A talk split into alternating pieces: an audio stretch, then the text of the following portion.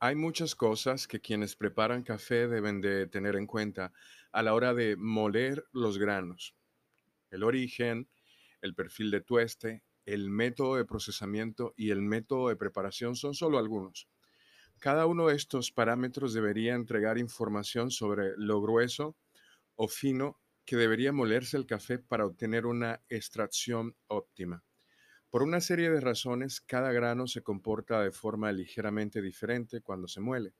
Algunos granos son más difíciles de, moler a mano, mientras que otros pueden tardar más en los molinos automáticos, por ejemplo. En primer lugar, a la hora de analizar la dificultad en moler determinados granos hay que diferenciar entre densidad del grano y fragilidad. Estos dos conceptos son distintos, pero a menudo se confunden. La densidad del grano es el peso de un solo grano de café dividido por su volumen.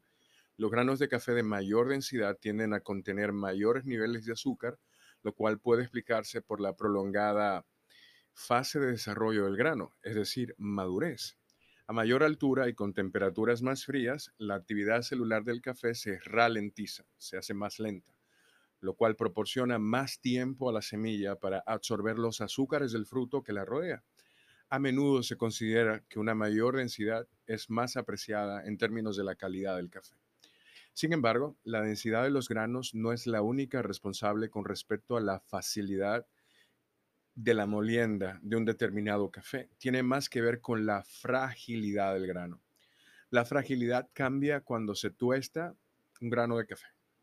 Por ejemplo, el café verde sin tostar es casi imposible de moler con un molino de café normal, mientras que los tuestes más oscuros suelen deslizarse con poco esfuerzo.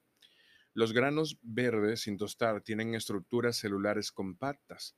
A nivel celular, las vacuolas del café verde, que son cámaras rodeadas por una membrana que contienen nutrientes y mantienen el equilibrio de la célula, son fuertes y rígidas. Sin embargo, durante el tueste, el agua se evapora y las células aumentan de tamaño. Esto deja agujeros en la estructura celular, lo cual hace que la estructura del grano se debilite, haciéndose más frágil. Por ejemplo, el vidrio es denso pero quebradizo. Una esponja para lavar platos es ligera pero casi imposible de romper. Hay que hacer mucha fuerza. ¿Qué ocurre entonces cuando los granos se trituran?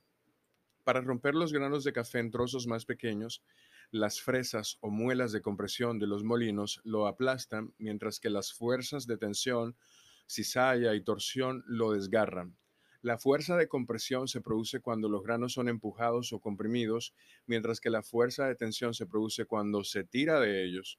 La fuerza de cizalla o de corte ocurre cuando se tira de una superficie en dos direcciones opuestas a la vez. Y la fuerza de torsión es cuando se tuerce un objeto. Estoy narrando las diferentes fuerzas que ocurrirían en el proceso de moler el café. Quizá ustedes no la puedan comprender del todo, pero en realidad es un efecto, una sincronía mecánica de fuerzas increíble. Los molinos de fresa utilizan estas cuatro fuerzas al mismo tiempo a través de múltiples fresas para moler el café tostado en distintos tamaños. A medida que se aplica la fuerza, el grano se estira o se encoge, actuando como un muelle. Esto ocurre hasta que no puede más y se rompe. A pesar de lo contradictorio que esto pueda parecer, los materiales pueden ser frágiles y elásticos al mismo tiempo. Los materiales frágiles pasan de ser elásticos a romperse muy rápidamente. Por ejemplo, el vidrio se dobla un poco, pero luego se rompe si empezamos a comprimirlo. La deformación es invisiblemente pequeña, pero al final se rompe.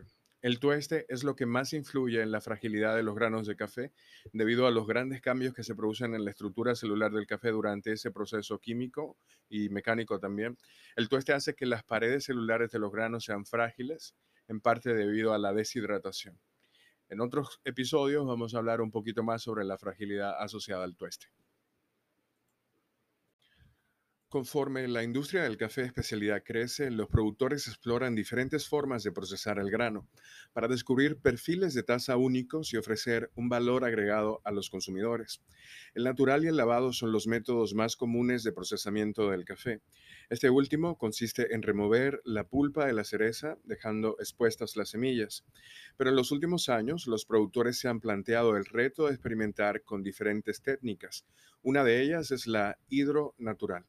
Este café comienza como natural, con una noche de fermentación previa y tres días en el patio de secado, siguiendo del proceso convencional. Por lo general son dos días a sol directo y uno bajo sombra. El siguiente paso es devolver al tanque de fermentación y remojarlo durante 24 horas en agua fría antes de ser asignado a uno de los tres procesos secundarios, lavado, natural o honey, también se le conoce como café mieludo. El proceso hidronatural ofrece en taza un perfil con acidez brillante, efervescente, emocionante, notas de durazno, tal vez, dependiendo del origen del café, mucho dulzor y una complejidad de sabores y aromas.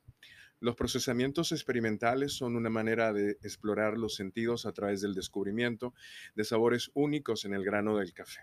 Se trata de transformar el grano mediante fermentaciones controladas para mejorar la calidad en la taza, eliminar sabores indeseables en el grano y eficientizar los recursos naturales que existen, como el agua.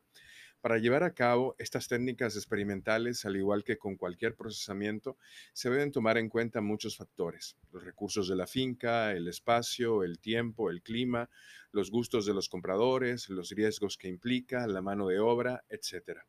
No hay un procesamiento mejor que otro, todo depende de las necesidades de cada finca. Lo importante es registrar los resultados y analizarlos para crear perfiles particulares consistentes en calidad que permitan dar un valor agregado al café. Conforme la industria del café de especialidad crece, los productores exploran diferentes formas de procesar el grano para descubrir perfiles de taza únicos y ofrecer un valor agregado a los consumidores. El natural y el lavado son los métodos más comunes de procesamiento del café. Este último consiste en remover la pulpa de la cereza dejando expuestas las semillas. Pero en los últimos años los productores se han planteado el reto de experimentar con diferentes técnicas. Una de ellas es la hidronatural. Este café comienza como natural, con una noche de fermentación previa y tres días en el patio de secado, siguiendo del proceso convencional. Por lo general son dos días a sol directo y uno bajo sombra. El siguiente paso es devolver al tanque de fermentación y remojarlo durante 24 horas en agua fría antes de ser asignado a uno de los tres procesos secundarios, lavado, natural o honey, también se le conoce como café mieludo. El proceso hidronatural ofrece en taza un perfil con acidez brillante, efervescente, emocionante, notas de durazno, tal vez, dependiendo del origen del café, mucho dulzor y una complejidad de sabores y aromas.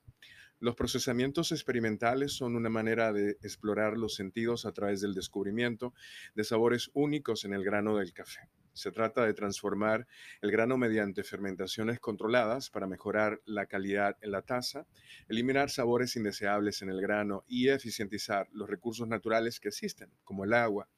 Para llevar a cabo estas técnicas experimentales, al igual que con cualquier procesamiento, se deben tomar en cuenta muchos factores, los recursos de la finca, el espacio, el tiempo, el clima, los gustos de los compradores, los riesgos que implica, la mano de obra, etc. No hay un procesamiento mejor que otro, todo depende de las necesidades de cada finca. Lo importante es registrar los resultados y analizarlos para crear perfiles particulares consistentes en calidad que permitan dar un valor agregado al café.